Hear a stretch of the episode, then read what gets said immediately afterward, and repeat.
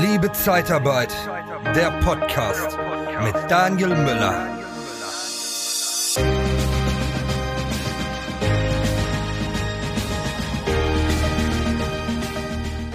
Ja, wir alle suchen Mitarbeiter, aber wir haben natürlich auch in der Regel schon Mitarbeiter und da gibt es manchmal auch Mitarbeiter, wo es schwierig wird, wo es Probleme gibt und wo Lösungen erforderlich sind. Und dazu habe ich heute eine Expertin dabei, Regina Volz. Regina Volz, du bist äh, Führungsexpertin und Personalberaterin, ähm, sitzt in Köln, schön am Rhein. Ich habe eure Location letztens gesehen. Sehr, sehr schön. Herzlich willkommen, Regina. Wir tauschen uns heute zum Thema Umgang mit schwierigen Mitarbeitern aus. Danke für die Einladung, Daniel. Bist du in deinem Betrieb das Mädchen für alles und wirst nicht unterstützt? Dann haben wir von der TKAT Personalberatung den besseren Job für dich. Besuche interne-jobs-zeitarbeit.de. Ich bin ganz gespannt auf unser Gespräch. Ja, ist ja das zweite Gespräch. Wir haben ja schon ähm, einmal einen Podcast zusammen gemacht. Und ähm, ja, wir haben überlegt, okay, was machen wir für ein Thema? Und da hast du direkt gesagt, Umgang mit schwierigen Mitarbeitern. Das ist so meine Kernkompetenz. Da rede ich sehr gerne drüber. Und ähm, weil Mitarbeiter sind halt das wertvollste Gut in einem jeden Betrieb. Und äh, wir re rekrutieren natürlich äh, regelmäßig Mitarbeiter und brauchen auch Mitarbeiter. Aber ich finde es äh, noch mal schöner, wenn man auch den Ansatz sieht, behalt doch einfach mal deine Mitarbeiter, geh mit deinen Mitarbeitern besser um. Und wenn du mal schwierige Mitarbeiter hast, dann müssen wir auch eine Lösung erarbeiten. Wie gehst du da dran, wenn ein Mitarbeiter auf einmal Probleme macht? Der ist ein Jahr bei dir und dann merkst du auf einmal, oh, die, die Leistung lässt nach. Ja, da gibt's ja Unterschiede zwischen schwierigen Mitarbeiter und schwierigen Mitarbeitern. Ne? Da gibt's ja den einen, der einfach so einen, ich sag mal, dicken Kopf hat, sich unbedingt durchsetzen will, teilweise auch die Stimmung so ein bisschen äh, beein negativ beeinflusst und äh, ja, einfach sehr hart an seinem Thema ist. Und da sage ich immer, eigentlich finde ich die Leute gut. Ne, weil das sind die Leute, die Ideen einbringen, die Veränderungen einbringen. So Menschen, die mitlaufen, ähm, die erreichen ja nicht großartig irgendwas. Ne? Die machen das, was alle machen. Und ich sag mal, ich bin ja eher so ein Freund von ähm, Leuten, die auch wirklich was Besonderes sind. Natürlich eckt man mit denen auch schon mal ganz schnell an, klar, weil die ihr Thema durchbringen wollen und auch schon mal hier und da ein bisschen schräg sind. Aber überleg mal, wenn du so an, an große Köpfe denkst, wie Einstein und Co., die waren alle irgendwie ein bisschen strange.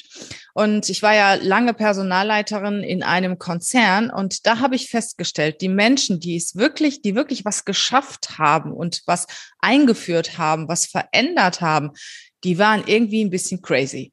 Und ich bin das ja auch. Ich bin ja auch nicht normal. Ne? Und äh, habe auch so meine Ticks. Und also die Menschen finde ich gut. Mit denen muss ich natürlich auch öfter mal sprechen, weil die dürfen nicht die Stimmung vermiesen und die muss ich dann auch immer abholen und äh, auch wieder in die richtige Bahn lenken. Ne? Aber die habe ich im Prinzip sehr gerne in meinem Team.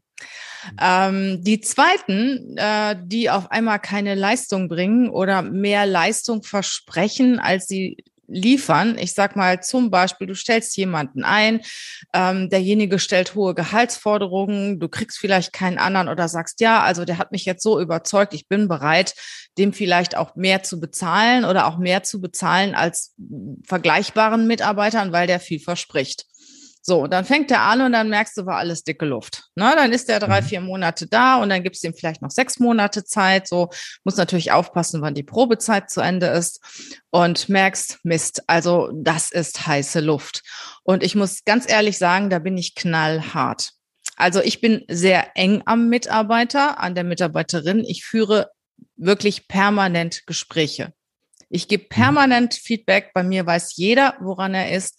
Es kriegt auch jemand die zweite und auch noch die dritte Chance.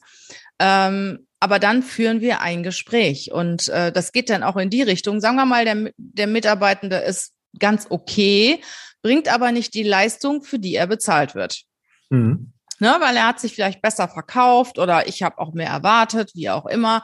Also das Gehalt stimmt nicht mit der Leistung überein dann führe ich ein Gespräch und äh, dann muss der Mitarbeiter, die Mitarbeiterin mir auch entgegenkommen. Also entweder äh, wir einigen uns auf ein anderes Gehalt, das der Leistung entspricht, oder wir trennen uns. So einfach ist das. Und mhm. ähm, wenn jemand kurz bei dir ist, kannst du das natürlich auch noch gut machen.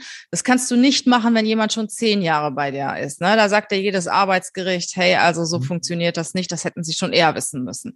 Aber mhm. wenn ich jemanden eingestellt habe ähm, und sagen wir mal, innerhalb der Probezeit von sechs Monaten hat der, hat die Person ja sowieso keinen Kündigungsschutz, in kleinen Unternehmen darüber hinaus ja auch nicht. Und ähm, dann bin ich diejenige, die wirklich Gespräche führt und demjenigen auch sagt, hey, das ist gut, das musst du verbessern, das erwarte ich von dir und so weiter. Also ich kommuniziere ganz klar meine Erwartenshaltung und dann gibt es wirklich ganz viele Gespräche. Das sollte sich aber nicht so lange hinziehen ich sag mal so zwei, drei Monate vielleicht, maximal. Und dann muss man eine Entscheidung treffen. Das ist der Mitarbeiter, der vielleicht keine Lust hat, ne? Und der, der es vielleicht auch nicht kann. Das kann ja auch sein. Ne? Es gibt ja Menschen, die äh, können auch gewisse Aufgaben nicht übernehmen. Und da bin ich natürlich Unternehmerin und bin da auch ziemlich, ziemlich klar in meinen Worten ähm, und gebe demjenigen eine Chance. Und wenn das nicht funktioniert, müssen wir uns trennen. Mhm. Ja, ist ja auch so. Ne? Vielleicht funktioniert das woanders besser. Ähm, genau. Kann man ja morgen dann mal probieren. Ähm, wie, wie kontrollst du das? Wie, wie findest du Eckdaten, dass du das auch messen kannst? Weil da tun sich ja viele schwer und sagen, ja, okay, der, der ist ja gewillt, aber irgendwie, hm, so gefühlt tut er eine Menge, aber auf dem Papier passiert wenig. Ähm, ja. Wie, wie, wie, kontrollierst du das? Wie kannst du ja, das kontrollieren? An den Ergebnissen natürlich. Ne? Also wir machen sowieso, äh, wir haben ganz klare Ziele in unserem Unternehmen. Ähm, auf Basis der Jahresziele kreiert jeder Mitarbeiter, jede Mitarbeiterin ihre Monatsziele, mhm. ähm, die wir auch jeden Monat besprechen, also vor allen, mit allen, ähm, teilen den Status mit, dann setzen, brechen wir die runter. Wir setzen uns jede Woche zusammen. Also jeder Mitarbeiter macht für den Monat seine Ziele. Drei, vier, fünf Ziele, Dinge, die er unbedingt erreichen möchte. So, und dann setzen wir uns einmal die Woche zusammen und sprechen über die Ziele. Mhm. Wenn irgendwas von außen dazwischen kommt, hat die Person auch Gelegenheit, noch Ziele zu verändern. Aber nur dann. Also nicht, weil, weil derjenige sagt, ich habe es nicht geschafft oder keine Lust oder was auch immer. So, mhm. und da haben wir sogar eine Challenge. Derjenige, der am Monatsende 100 Prozent erreicht, kriegt einen Tag äh, Personalentwicklungsmöglichkeit. Das heißt, der kriegt von mir einen Tag frei und kann diesen Tag nutzen, um sich selber weiterzuentwickeln kann lesen, kann Hörbücher hören, Podcasts hören, was auch, kann sich in die Sonne auf die Terrasse legen und ein Buch lesen, was auch immer.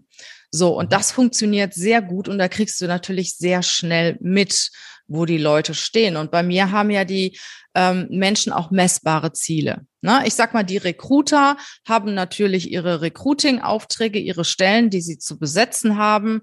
Ähm, jeder Recruiter hat so fünf bis sieben Stellen, die er zu oder sie zu besetzen hat. Und da ist natürlich, kriege ich natürlich mit, wie funktioniert das? Ne? Funktioniert es mhm. bei dem einen besser als bei dem anderen? Und was läuft da? Und dann stehen da zum Beispiel so äh, Themen auf der Jahreszielliste von der Mitarbeitervermittlung von 20 Kandidaten, sagt mal irgendeine Zahl. Mhm. Ne? Ja. Und dann steht auf, auf der Monatsliste äh, Vermittlung von zwei oder Vermittlung von einem, je nachdem, wie weit die schon sind. Und dann steht auch genau drauf, wer. Und dann kannst du natürlich sehr gut sehen, ist der jetzt vermittelt, ist der jetzt nicht vermittelt, gibt es eine Vertragsunterzeichnung oder ein anderes Beispiel, ähm, auch von einem neuen, verhältnismäßig neuen Mitarbeiter, meinem Assistenten, dem habe ich ganz klare Vorgaben gegeben. Ich habe ihn gefragt, für welches Thema, ich habe ihm mehrere Themen äh, zur Auswahl gegeben, interessierst du dich besonders und wofür möchtest du dich spezialisieren? Mhm. So, und dann war dann sowas wie Facebook-Marketing oder ähm, unser, unser Insta-Profil ähm, weiterpflegen und auch LinkedIn-Profi werden. Mhm. Und dann hat er mir am Anfang gesagt, er möchte LinkedIn-Profi werden. So, das kannst du natürlich sehr gut feststellen. Ne, weil ich selber bezeichne mich zwar nicht als Profi, aber ich kenne LinkedIn schon sehr gut und merke irgendwann mal, also Ziel war, dass er besser wird als ich. Ja, ist ja ne? auch. Und das ist ja schnell zu kontrollen. Mhm. Ja, und so hat jeder so seine Ziele, die er erreichen möchte, wo er sich auch selber drauf committet. Also in der Regel sucht derjenige sich die selber aus. Wir haben dann so Jahresziele, zum Beispiel Umsatz von X und vermittelte Kandidaten von X, so und so viel Neukunden, ähm, so und so viel Führungscoachings, so und so viel Mentoring-Programme und so weiter. Ne? Zum Beispiel jetzt mhm. haben wir auch aktuell das Thema, wir suchen ein neues CRM-System. Also derjenige, der ein gutes CRM-System für kleine und mittelständische Unternehmen kennt, darf mir das gerne vorschlagen. Ja, und das bekommen dann Mitarbeiter und ähm, dann kann ich natürlich schnell kontrollen, wie das funktioniert. Mhm. Und ich habe meine Erwartenshaltung und sehe ja auch, wie die erfüllt wird. Ne, wir reden ja auch darüber. Und was ich gar nicht leiden kann, wenn einer Aufgaben annimmt und sich auf ein Ziel committet, sich dann wochenlang nicht meldet und dann, ach ja, da war ja mal was. Ne? Also mhm. sowas kann ich überhaupt nicht leiden. Aber ich höre schon raus, du hast schon feste Termine in deinem Kalender, wo diese Gespräche fest terminiert sind. Die sind für ein also, ganzes Jahr terminiert. Ja, okay, das ist schon mal ein erstes Learning. Also da müsst ihr auf jeden Fall feste Termine auch dafür einplanen, damit sowas nicht passiert. Weil meist ist ja immer so, äh, dann kriegt man eine Erinnerung von, von der Buchhaltung oder von der Sachbearbeitung, hier Probezeit läuft aus. Und dann werden die meisten aktiv und dann, oh, müssen wir mal gucken, wollen wir da ja. weiter aus, Gespräch nochmal. Aber dann ist ja eigentlich schon zu spät. Da müssen ja vor, im Vorfeld schon viele Gespräche geführt sein. Da kann ja auch schon viel in die falsche Richtung gehen, wenn du Mitarbeitern zu viel Leine gibst. Dann äh, fühlen die sich vielleicht nicht wohl oder fühlen sich nicht gut betreut und suchen so irgendwie ihren Weg und äh, manövrieren sich da so durch. Und wenn man die nicht eng führt, dann äh, ja. läuft das halt schnell aus dem Ruder raus. Also gerade wenn jemand neu beginnt, ne, also da bin ich die ersten drei, vier Monate ganz nah dran. Ne? Und das darf auch nicht sein, dass eine Führungskraft die, die sechs Monate verpasst. Mhm. Äh, wie oft habe ich dann als Personalleiterin die Aussage gehört, so nach fünfeinhalb Monaten, ach, ich weiß noch nicht. Ne? Mhm. Und ich sag mal, da solltest du es eigentlich wissen. Und dann gibt es auch noch einen Trick. Ähm, den kennst du ja sicherlich auch. Du kannst zwar die Probezeit nicht verlängern, aber du kannst denjenigen, wenn du dir nicht sicher bist, das empfehle ich dir, kündigst du ihn mit einer langen Kündigungsfrist. Das heißt, die sechs Monate sind vielleicht am 30.06. vorbei und dann kündigst du ihn nicht wie im Vertrag, was weiß ich, mit vier Wochen zum, äh, äh, zum 31.07., sondern du kündigst ihn, was weiß ich, zum 30.09 zum mhm. Beispiel und sagst ihm, okay, ähm, sollte sich äh, deine Arbeitsleistung verändern, solltest du mich positiv überraschen, werden wir beide die Kündigung in den Papierkorb schmeißen. Ne? Mhm. Dann bist du aber irgendwo auf der sicheren Seite und ähm, hast schon einen Eindruck davon, passt das oder passt das nicht. Und sorry, aber wenn du es nach einem Dreivierteljahr immer noch nicht weißt, dann kannst mhm. du es vergessen. Und mhm. viele haben ja so die Angst, wenn ich den jetzt verliere, dann habe ich gar keinen. Und das mhm. ist ganz, ganz falsch. Das habe ich in den Unternehmen so oft das erlebt, mhm. ähm, dass die Leute gesagt haben, nee, also wenn ich den jetzt verliere, dann, dann fällt, bricht alles zusammen und so weiter. Und das ist natürlich ein schlechtes Thema, weil du solltest natürlich als gute Führungskraft für jeden Mitarbeiter ein Backup haben. Mhm. Und wenn du dir überlegst, du bekommst dann für diesen Mitarbeiter einen, der viel engagierter, viel besser ist, die Aufgaben viel gründlicher erledigt, dich viel mehr unterstützt, äh, dann erübrigt sich die Frage von selber, soll ich diesen Mitarbeiter, soll ich mich trennen oder nicht? Das klingt natürlich jetzt ziemlich hart, aber ich glaube auch, ähm, die Person, die bei dir arbeitet, fühlt sich auch nicht so wohl ne, in ihrer Haut, wenn sie merkt, es passt irgendwie nicht. Und ich sage immer, das ist wie in einer Beziehung. Manchmal passt es zusammen und manchmal passt es nicht. Und in den vielen, vielen Jahren als Führungskraft habe ich wirklich feststellen müssen, es gibt Menschen, die können gewisse Aufgaben sehr gut und andere überhaupt nicht. Hm. Und wenn nun mal die anderen, die sie nicht so gut können, einen Großteil ihres Aufgabenbereiches ausmacht, dann ist das wirklich eine Quälerei für beide Seiten. Man kann ja auch noch versuchen, andere Aufgaben zu finden. Das ist ja auch noch eine Möglichkeit, ne? Weil die Menschen sind ja nicht böse, die, die wollen ja was leisten, die wollen ja gut sein. Ne? Nur es ist wirklich eine Quälerei für beide Seiten. Das habe ich jahrelang feststellen müssen. Und dann ist es besser, dass der Mitarbeitende eine Stelle findet, wo er glücklich ist, wo er sich entfalten kann, das umsetzen kann, was er wirklich gut kann. Und du jemand findest, der die Aufgaben erledigt, die du ja zu erledigen hast. Ne? Ja, die, die, die Strukturen, ich sehe jetzt mal bei der Zeitarbeit, da gibt es halt meist in jedem Standort drei, drei Funktionen, Niederlassungsleiter, Disponent und äh, Sachbearbeitung. Das sind so die drei Bereiche. Aber ich habe schon damals in meinem Standort auch dann habe ich dann einen Recruiter gehabt, dann habe ich jemanden, der sich für die Stundenerfassung dann gekümmert hat, der die Stundenzettel äh, rein telefoniert hat. Dann hatte ich jemanden für Social Media. Ähm, also immer wieder jemanden, einen Spezialisten dafür, der diesen Bereich sehr, sehr gerne macht, weil er den einfach dann auch besser und erfolgreicher macht. Und dann mhm. kann man natürlich noch gucken, okay, eigentlich sollte der drei, vier Aufgaben machen. Jetzt findet er aber nur zwei richtig cool und da ist er stark. Dann versuche ich diese beiden Aufgaben halt ein bisschen aufzubauen aufzubauschen, dass er damit auch dann ähm, seine Arbeitszeit auch voll erfüllen kann. Und ähm, die anderen Tätigkeiten, die er nicht macht, suche ich jemanden im Team, der das gerne macht. Genau. Und dann ist ja, sind ja auch alle glücklich und dann ähm, gibt es ja auch wenig, wenig Unzufriedenheit, weil äh, Schwächen immer wieder äh, wegzumachen, das wird halt viel, viel schwieriger, als Stärken einfach zu genau. unterstützen. Das ist genau das, was ich auch sage. Stärken, stärken. Gibt es eigentlich gute Fachbücher für die Zeitarbeit? Selbstverständlich. Truchsess und Brandl, die führenden Berater der Personaldienstleistungen in Deutschland und Österreich, haben vier Bücher geschrieben. Geeignet für Einsteiger und auch für erfahrene Branchenkenner. Informiere dich jetzt unter www.shop.truchsessbrandl.de oder auf Amazon. Truchsess und Brandl. Kunden, Bewerber gewinnen ich sag mal, ein größeres Thema ist es, wenn du Leistungsabfall bei einem Mitarbeitenden hast, der schon lange bei dir arbeitet, mit dem du immer sehr zufrieden warst und plötzlich ist irgendwas nicht mehr in Ordnung. Ne? Mhm. Und das finde diese Fälle finde ich besonders schwierig, weil du weißt, die Person kann das, ähm, die ist eigentlich ganz gut normalerweise. Und da ist die Führungskraft wirklich gefragt, zu hinterfragen, rauszukriegen, was ist da los. Und mhm. da kann es viele Gründe geben. Ne? Ein Grund kann zum Beispiel sein, dass derjenige einfach gelangweilt ist von der Arbeit, die er schon seit Jahren macht und deshalb ja eigentlich immer ähm, ja immer phlegmatischer wird oder einfach keine Lust mehr darauf hat. Ne? Äh, das liegt auch an der Führungskraft. Die muss ja immer den engsten Kontakt haben zu der Person und immer abchecken, ist die jetzt gut ausgelastet, sind das die Aufgaben, die zu ihr passen oder zu ihm passen, ähm, oder ist der bereit oder die bereit für den nächsten Step? Ich kenne zum Beispiel ein größeres Unternehmen, ähm, die haben einmal im Monat eine Konferenz der Führungskräfte und die Führungskräfte promoten in dieser Konferenz ihre Mitarbeiter, die eigentlich besser sind oder, oder für den nächsten Schritt bereit sind, den sie ihnen nicht bieten können. Das mhm. heißt, sie bieten ihre Führungskräfte, ihre, ihre Mitarbeiter natürlich auch nach Absprache mit dem Mitarbeiter den anderen Kollegen an, weil das Unternehmen ist einfach der Meinung, es ist uns lieber, ein guter Mitarbeiter wechselt die Abteilung und bleibt im Konzern, als dass er woanders hingeht. Und das funktioniert so gut. Ne?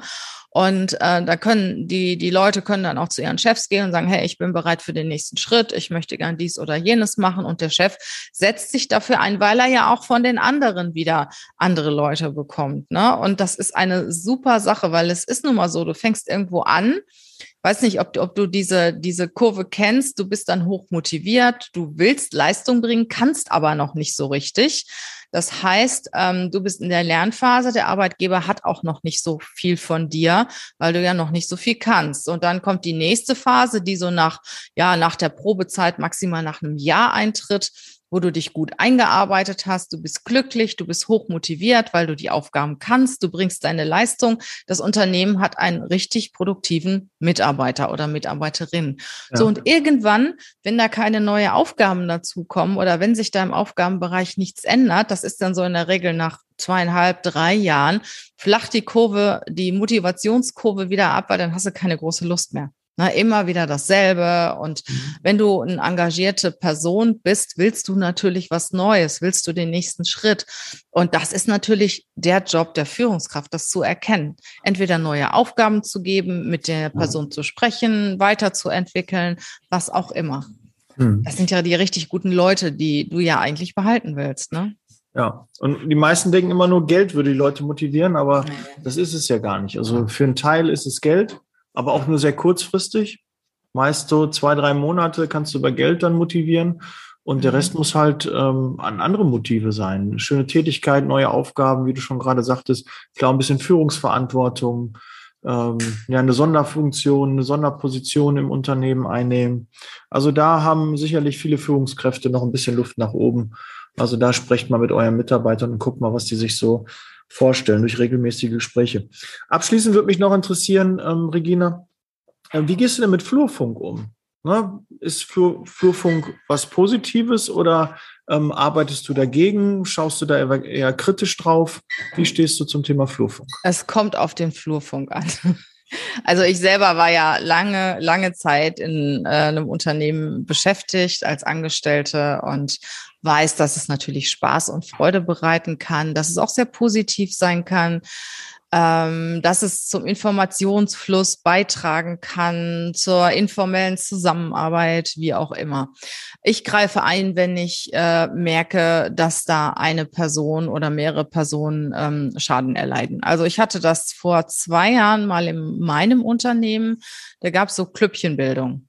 Das mhm. merkte man überall beim Mittagessen oder bei den Gesprächen. Und dann hat die eine Gruppe gegen die andere gehetzt. Und dann, das habe ich mir, na, ich sag mal, zwei Wochen vielleicht angeguckt, dann kriegte ich das auch zugesteckt von den Leuten. Dann habe ich die alle zusammen gerufen und habe gesagt, hey, äh, das gefällt mir überhaupt nicht. Ne? Wenn ihr etwas ähm, zu besprechen habt, besprecht es miteinander und nicht übereinander. Und ähm, wenn ich von jemandem mitkriege, dass er jetzt einen anderen Kollegen schlecht macht oder die Stimmung versaut, äh, dann haben wir ein Thema miteinander und zwar ein ganz, ganz großes. Ne? Mhm. Also so bin ich dann auch und ich habe auch in diesem Zusammenhang eine, eine Person entlassen. Und danach mhm. war die Stimmung wieder eine ganz andere. Also sowas kann ich überhaupt nicht leiten, ähm, weil man macht das ja, um sich selbst in ein schönes Licht zu stellen, indem man andere Menschen ähm, ja vor anderen auch niedermacht, ne? Oder noch nicht mal, sie kriegen es ja noch nicht mal mit und können auch noch nicht mal was dazu sagen. Mhm. Und äh, wenn man ein Thema mit der Person hat, das kommt immer vor, dann setzt man sich zusammen, geht vielleicht mal gemeinsam einen Kaffee trinken und versucht dieses Thema zu lösen. Ähm, nur dieses immer hinter den Rücken reden und eine Person ausschließen, dann gibt es dann diese schwarzen Schafe in den Unternehmen, die dann ähm, traurig in der Ecke sitzen. Also die kriegen von mir schon großen Schutz. Hm. Ja, das ist auch wichtig. Das ist auch wichtig. Und ein fauler Apfel kann die ganze Ernte verderben. Absolut. Und das denke ich manchmal, wenn du so einen Quertreiber hast.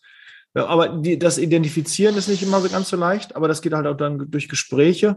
Aber ja. wenn du identifiziert hast, ansprechen und dann auch den anderen zeigen, dass man darauf reagiert, dass das nicht geduldet wird, dass du da nicht Tür und Tor äh, den Personen dann äh, öffnest. Also ich kenne schon meine Leute. Ne? Mhm. Also äh, wenn du nicht gerade eine Führungsspanne von 30 Personen hast oder so, also dann äh, kennst du deine Leute. Ja, mhm. und, und weißt, wer wozu beiträgt. Und dann ist natürlich auch mal zu hinterfragen, warum ist diese Person eigentlich so? Ne? Manchmal reicht es auch, wenn man wirklich mal ein Vier-Augen-Gespräch zwischen Chef und Mitarbeiter führt. Ähm, dass man das auch die, die Motivation desjenigen, der über andere spricht, auch erhöhen kann und seine Sorgen, der hat ja auch selber Sorgen, ähm, reduzieren kann. Ne? Besonders schlimm habe ich das immer bei Frauen erlebt. Vor allen Dingen, wenn so in so einem also Chefsekretariat zwei oder drei Frauen saßen. Ich kann dir sagen, es gab immer Stress, immer. Hm. Ja, und äh, das ist natürlich sehr, sehr schwierig. Und die Führungskraft hat natürlich überhaupt keine Lust, da ständig irgendwo einzugreifen. Und da hilft wirklich nur regelmäßig Gespräche führen und auch wirklich mal schauen, wer ist eigentlich hier die treibende Kraft und ähm, da auch Konsequenzen aufzeigen. Ne? Die mhm. meisten Männer tun das ja nicht so gerne. Ne? Also ich habe das ja jahrelang erlebt. Dann die, die Geschäftsführer, Vorstände, die dann zwei, drei Damen im Vorzimmer haben und merken, da ist immer Krach, ne? die mischen sich da nicht so gerne ein. Man sollte sich auch nicht einmischen, also das auf keinen Fall. Nur halt auch klare Ansagen machen, mhm. dass man wirklich äh, nicht möchte, dass übereinander geredet wird und dass jemand in den Hintergrund gestellt wird. Und zur Not kann man ja auch jemand anderen damit beauftragen. Ne? Also es gibt ja Mediatoren in den unter in vielen Unternehmen oder auch außerhalb der Unternehmen und ähm, ja, wenn man da die Konsequenzen nicht zieht äh, und keine klaren Worte spricht, dann geht das oft zu Lasten von anderen. Ne? Und das kann dann zu Krankheiten führen und Kündigungen und das muss ja nicht sein. Ja, das stimmt.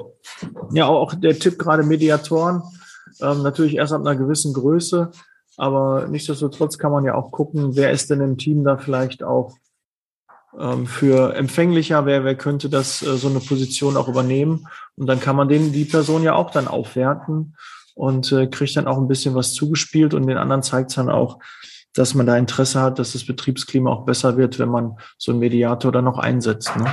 Also es sollte schon ein professioneller Mediator sein oder jemand, der äh, eine Mediatorenausbildung hat. Ich selber bin auch Mediatorin schon seit mehr als zehn Jahren, zwölf Jahren, glaube ich.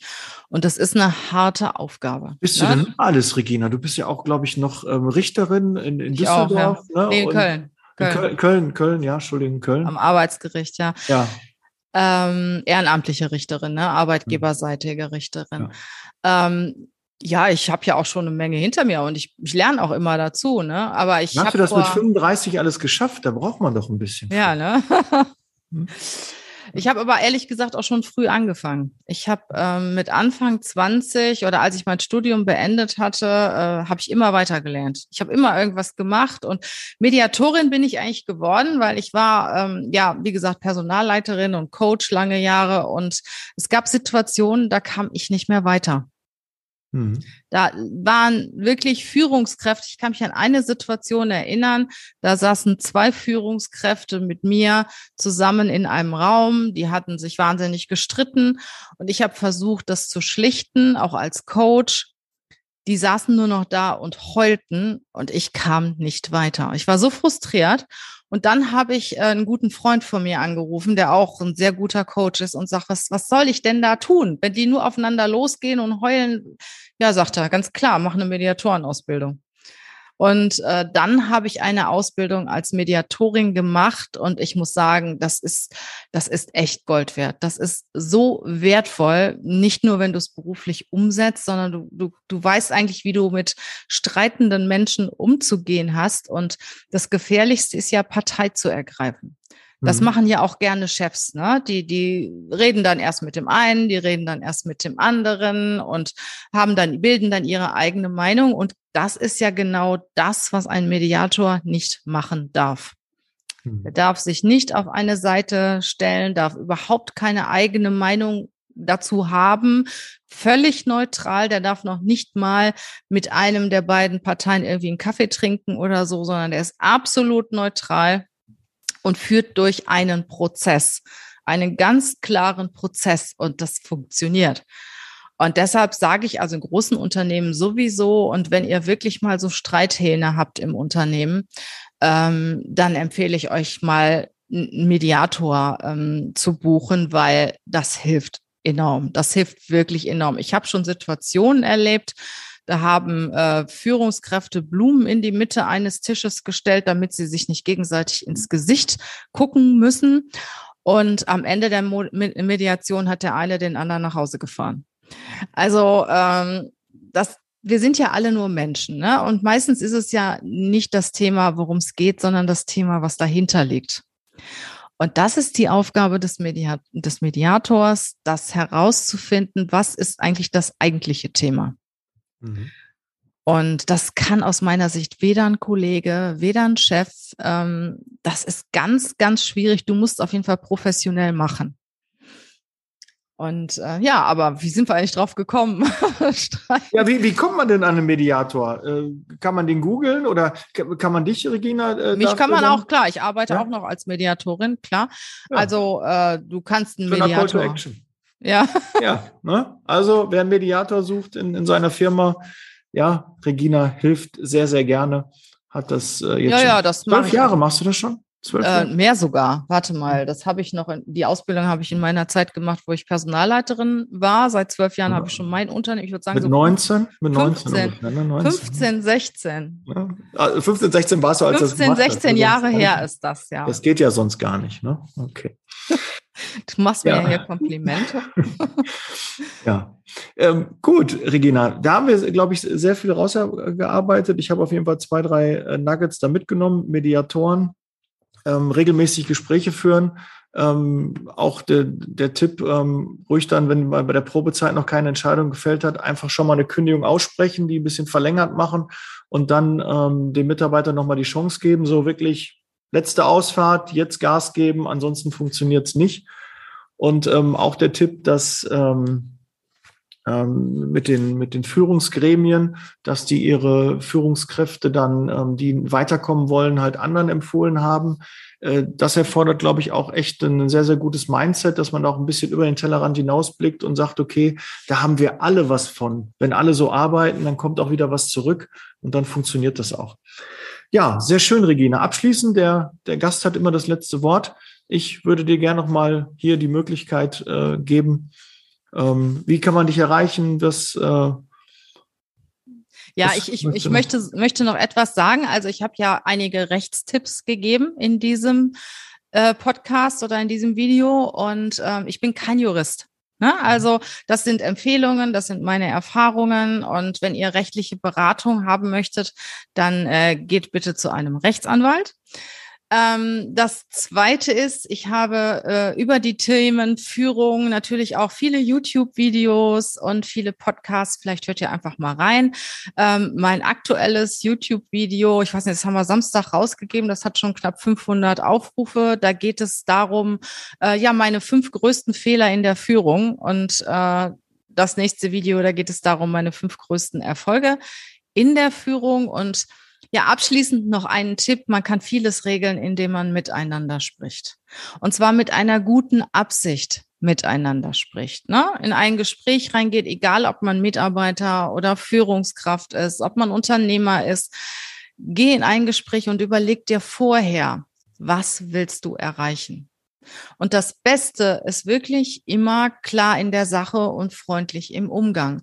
Und wenn du das sagst, was du sagen willst, du motivierst den Mitarbeitenden in die Richtung zu gehen und er geht erhobenen Hauptes, das ist ganz wichtig, aus dem Gespräch wieder raus. Weil wir sind alle Menschen, wir haben alle Egos. Das ist ganz wichtig. Und es ist ein Unterschied, ob du die Sache kritisierst oder den Menschen. Und gut ist es, wenn er immer irgendwelche Perspektiven hat, die er dann nutzen kann, um sein Gesicht oder ihr Gesicht zu wahren. Ja, und nochmal ein sehr wertvoller Tipp, die Sache kritisieren, nicht die Person bei sich bleiben. Ganz, ganz guter Tipp. Vielen Dank. Ja, Regina, ähm, also gerne, liebe Hörer, Zuschauer, ähm, gerne mal bei Regina Volz auf ihrem äh, YouTube-Kanal vorbeischauen. Einen eigenen Podcast hat sie. Ähm, als Mediatorin kannst du sie buchen. Ne? Herz, was willst du mehr? Gerne in den Kontakt gehen. Wird auch unten in den Shownotes verlinkt. Ich freue mich. Vielen Dank, Regina. Ähm, wir hören und sehen uns bestimmt noch mal in einer nächsten Podcast oder ähm, im nächsten Video. Und äh, vielen Dank, dass du Rede und Antwort gestanden hast. Danke, lieber Daniel. Macht's gut. Ciao. Tschüss.